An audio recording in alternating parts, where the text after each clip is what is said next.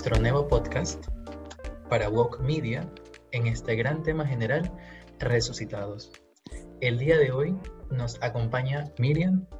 Ella estaba laborando como médico rural en Riobamba hasta que en el mes de marzo, cuando comienza el pique, cuando se intensificó la crisis sanitaria en Guayaquil, llegó a nuestra ciudad, al puerto principal, para ayudar y es en ese momento donde se le originan los recuerdos que nos va a compartir en este podcast en orden de entender qué estábamos viviendo en ese momento para que se posibilitaran escenarios como la confusión en la entrega de cenizas a la familia de Alba Maruri y también la notificación errónea del deceso de Teófilo Velasco, dos personas que la prensa local ha decidido catalogar como resucitados desde las filas de muertos por COVID-19 en Guayaquil. Bienvenida Miriam, ¿cómo estás? Hola, muy bien, muy bien. Espero que por allá también se encuentren mejor. Sí, luego de la tremenda crisis social que vivimos y también sanitaria, todo parece estar encaminado al orden si es que seguimos manteniendo em, ese sentido comunitario de pensar en el otro y saber que aún no estamos cerca de terminar la pandemia y tomamos las precauciones debidas. Así es. Mm, no sé qué tan al tanto estás de la historia de Alba Maruri y Teófilo Velasco, pero para entender un poco más cómo se posibilitaron la historia de estos dos personajes, estoy primero muy interesado en conocer en el contexto de la pandemia y si fuera posible, a manera de línea de tiempo, cómo era tu jornada laboral dentro de, del espacio en el que estabas trabajando. Yo actualmente soy médico rural. Estamos, eh, estoy cursando mi rural en la ciudad de Riobamba. Sin embargo, eh, cuando inició el tema de la pandemia en marzo, fui a Guayaquil. Entonces allá estuve laborando durante todo el auge de la, de la pandemia. Ajá, estuve allá por casi tres meses. Eh, entonces, eh, más o menos se, se, vivió la situación de colapso de los establecimientos de salud. Eh, se palpó el fallecimiento de, de varios pacientes de, a pies de los médicos, en donde, bueno, no se podía ayudar más porque no se disponía de tantos tanques de oxígeno.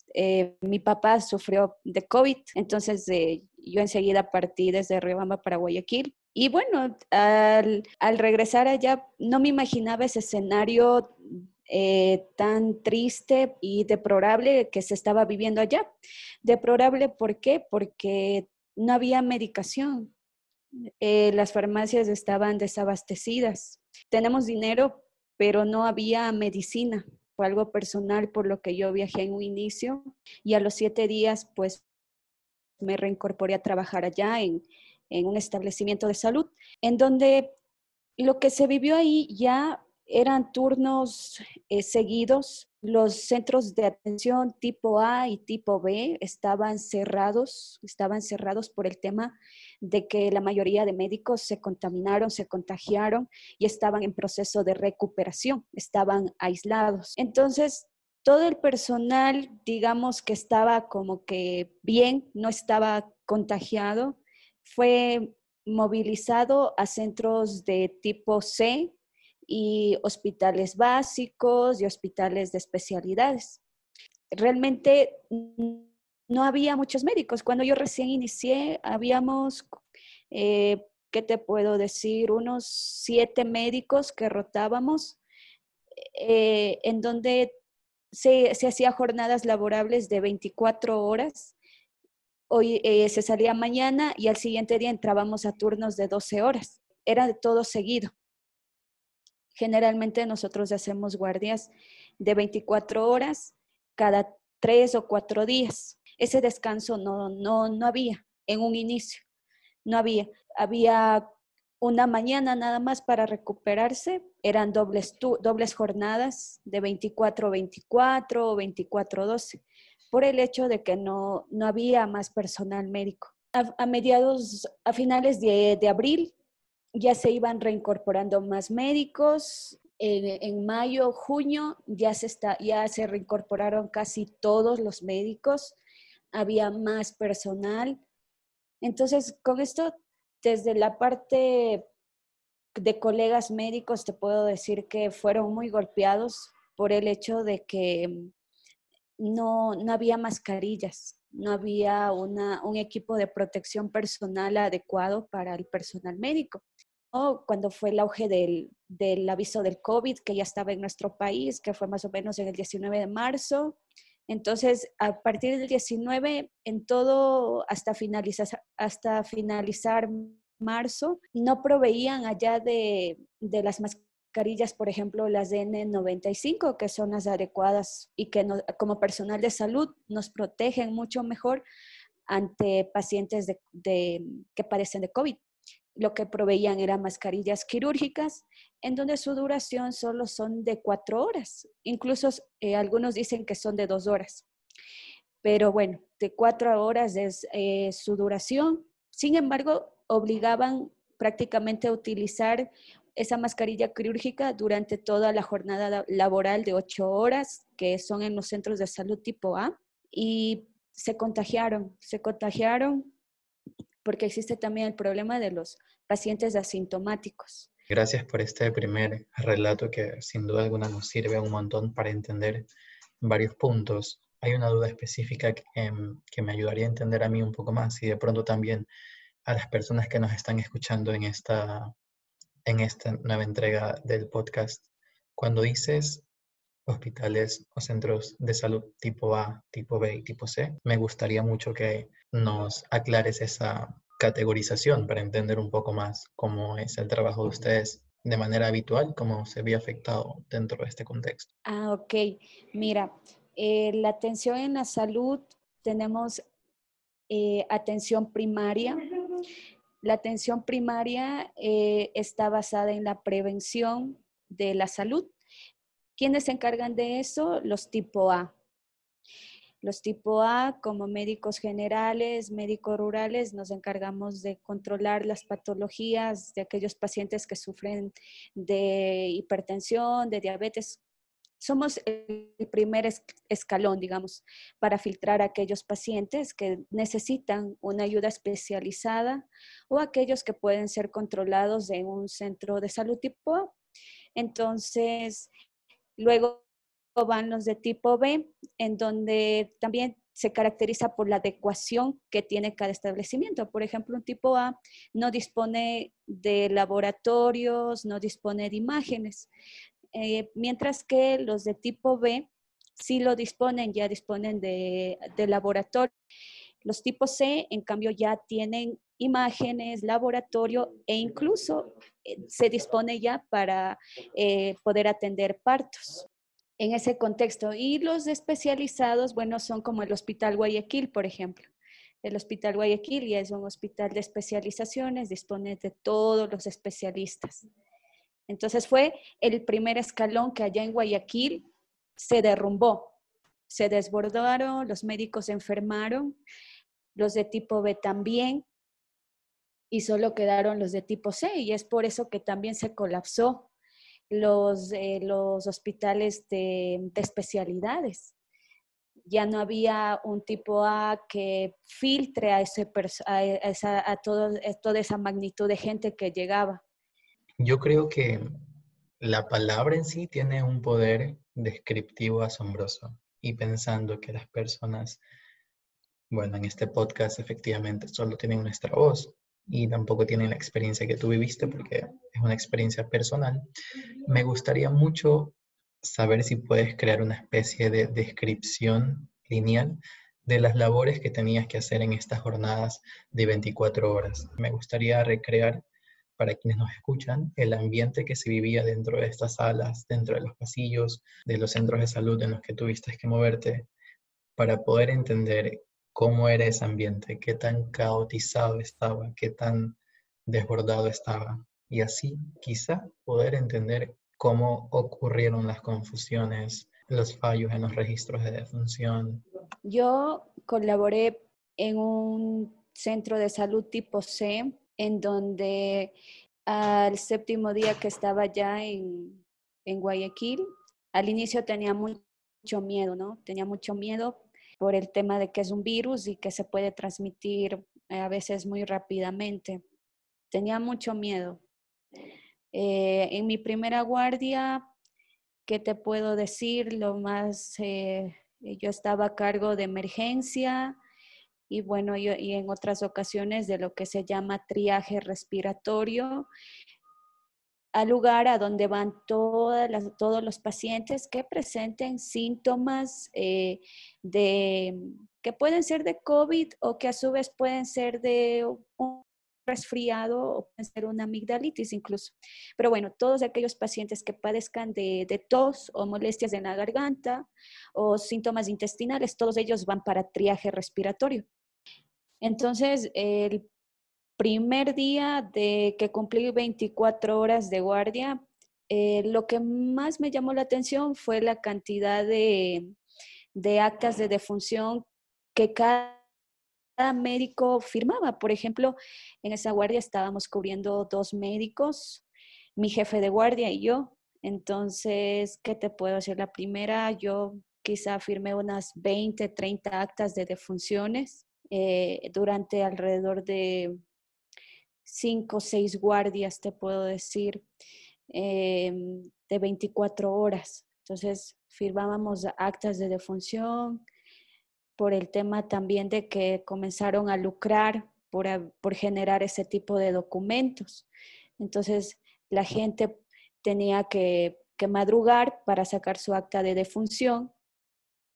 Entonces, más o menos desde esa perspectiva, podemos entender la cantidad de, fallecimientos que se iban dando, ¿no? O que a su vez ya, ya habían fallecido, pero recién estaban logrando realizar los papeles. O sea, ya, por ejemplo, eh, habían, habían adultos mayores que llegaban a las consultas y me comentaban, ¿no? Que ya empezaban con síntomas de COVID por el hecho de que de que alrededor de dos, tres familiares de ellos habían fallecido y que aún no los podían enterrar porque, o sepultar porque, porque aún no podían eh, hacer todo el papeleo. Eh, y que recién, recién les eh, estaban tratando ya de sacar la acta de defunción. Entonces, toda ese, esa parte burocrática ¿no? estaba también demorada. había eh, por ejemplo, en alguna ocasión se preguntaban, ¿no? ¿En qué fecha falleció su, familiar? Y ellos mencionaban hace dos semanas. O incluso en nuestro, en el área, en el centro de salud donde yo estaba, no se disponía de congeladoras para poder mantener el, cadáver. Entonces, eh, solo, en ese, solo en ese momento eh, los familiares demoraban alrededor de 15 días en ir a retirar el cadáver. ¿Será porque quizá no tenían las posibilidades económicas para poder este, contratar alguna funeraria? ¿Será por el tema de papeleo? No, no, no lo sé. En la pequeña conversación previa que tuvimos antes de comenzar el podcast en sí, mencionabas otro tipo de, de sucesos como el desplome de las personas frente a los médicos. No sé si podrías ahora retomar un poco esos detalles que estabas explicando en brevedad. Eh, lo que pasaba era que el paciente ya llegaba en una gravedad en donde eh, no, con un tanque de oxígeno de alrededor de 10 litros, no, no se podía abastecer a aquel paciente y llegaba ya incluso sin signos vitales. Ya llegaba sin signos vitales y, la, y la familia se negaba a aceptar la idea de que el paciente estaba fallecido. A veces llegaban ya con esa necesidad de aire, pero era ya ellos ya necesitaban un ventilador mecánico. Entonces no, no se abastecía el oxígeno para tantas personas y colapsaban en ese instante. Eh, como médico, realmente te puedo decir que tuve solo, tuve tres experiencias nada más, pero a comparación de mis otros colegas que, que ya trabajaban allá, eh, ellos, sí, ellos sí vivieron eso de, de que decía que llegaba paciente tras paciente y, y moría, morían, fallecían en sus pies, porque ya llegaban una gravedad que ya no se podía hacer nada y ya no podían ni siquiera que les puedan proporcionar oxígeno. Y como ya estaba colapsado los el sistema de salud, entonces es el miedo también de la gente que no, que no iba a tiempo a un hospital o no encontraba ya una cama hospitalaria. Mm, no quisiera desmerecer el, el, reclamo, la indignación que sienten los familiares tanto de Alba como de Teófilo de haber pasado por el simulacro de un funeral, porque me parece el duelo es un proceso largo y extenuante y agotador emocionalmente. Así que su indignación me parece entendible, como también me parece entendible que los médicos y, quienes estaban ¿no? operando en los centros de salud también son humanos. Yo creo que no hace falta tan siquiera citar algún estudio medio, médico o psicológico específico que demuestre cuán, cuánto te puede drenar trabajar en, un, en una situación de estrés, de estrés común, de estrés manejable. No me quiero imaginar cómo era trabajar y contener los sentimientos, contener la mente, mantenerse enfocado, mantenerse en retrospectiva en una situación desconocida para todos tan desconocida que, ¿qué opinas sobre el manejo de las emociones de los médicos dentro de este espacio? Bueno, eh, nunca estuvimos preparados para una pandemia, a pesar de que veíamos eh, a nivel internacional cómo iba sucediendo la, situación, ¿no? Iba arrastrando muchas vidas, entonces acá no fue la excepción. Entonces, nunca estuvimos preparados, como yo te mencioné. Al inicio tuve mucho miedo, mucho miedo, pero la fortaleza está en uno mismo eh, en el momento en que eh, se anima a, seguir ayudando a, las personas, darles tratamiento, en ayudarles a, a que vayan a algún hospital, sin embargo, eso no fue posible en un inicio, ¿no? Porque todo estaba, insisto, colapsado y era una gran impotencia como médicos. Eh, ya yo te puedo decir, al inicio era un estrés terrible, un, miedo de que incluso varios médicos eh, tuvieron que alquilar otros eh, departamentos para no contagiar a su familia. Y bueno, ya cuando la situación parecía irse calmando, que fue ya a finales de, a inicios de mayo más o menos, ya poco a poco se iba reencontrando con la familia. este, nunca hubo como que un seguimiento psicológico a cada médico y, y obvio uno se, se deprime bastante, se deprime bastante cuando ya teníamos probablemente dos semanas en medio de este contexto, probablemente solo una semana, no tuvieron manera de prever que el sistema de salud iba a desbordarse y por ende tener medidas de contención o, o procesos de manejo de crisis para, vuelvo a repetir, prever que de pronto a una persona como a Alba Maruri se le entregaría las cenizas a alguien más o el o el deceso erróneo de Teófilo Velasco? El sistema de salud eh, siempre ha sido el último eslabón, el último. Las autoridades nunca se han preocupado por, por el personal de la salud, porque si fuese así, eh, habrían eh, más ánimos para que aquellos médicos generales y médicos rurales que terminamos ya nuestro año de rural, al salir haya más opciones de poder especializarnos aquí mismo en nuestro país. Entonces, si mi país no se, las autoridades no se preocupan por ese tema, por sacar más especialistas, o sea, ¿qué esperamos del otro sector de la salud, no? Las autoridades yo creo que nunca se imaginaron la magnitud la magnitud del problema que se iba a venir, la magnitud de, fallecimientos que se iban a dar. mis amigos eh, médicos rurales que estaban allá, que están laborando en Guayaquil y, me comentaban que incluso los mismos médicos de, en el centro de salud donde colaboré eh, me mencionaron que les prohibían utilizar la mascarilla. O sea, aún nadie estaba tan informado en el tema. Las autoridades mismo eh, comentaban que no es necesario utilizar la mascarilla a menos que esté con tos. Eso fue al inicio, ¿no? Cuando, vieron que ya la, situación se iba poniéndose más dura, recién comenzaron a poner más medidas restrictivas, ¿ya? Entonces, si al médico le prohibían utilización de mascarilla en un inicio o no le, no le, no le entregaban una mascarilla, si pasaba eso es porque nunca le dieron la gran importancia a, la, a la situación de la pandemia. Entonces, desde un inicio se falló. Reaccionamos tarde. Nuestras autoridades reaccionaron tarde ante esto. Listo. Em, hemos llegado al final de este podcast. Te agradezco mucho, muchísimo por tu valentía de contar la experiencia y atreverte a rememorar esos escenarios que yo siento fueron más que perturbadores. Y bueno, recuerden que este podcast, Resucitados, tiene una serie de entregas, están colgadas en YouTube, así que para poder entender mejor la historia, les invito a escuchar todos los podcasts que realizaremos. Gracias una vez más por estar aquí y hasta la próxima.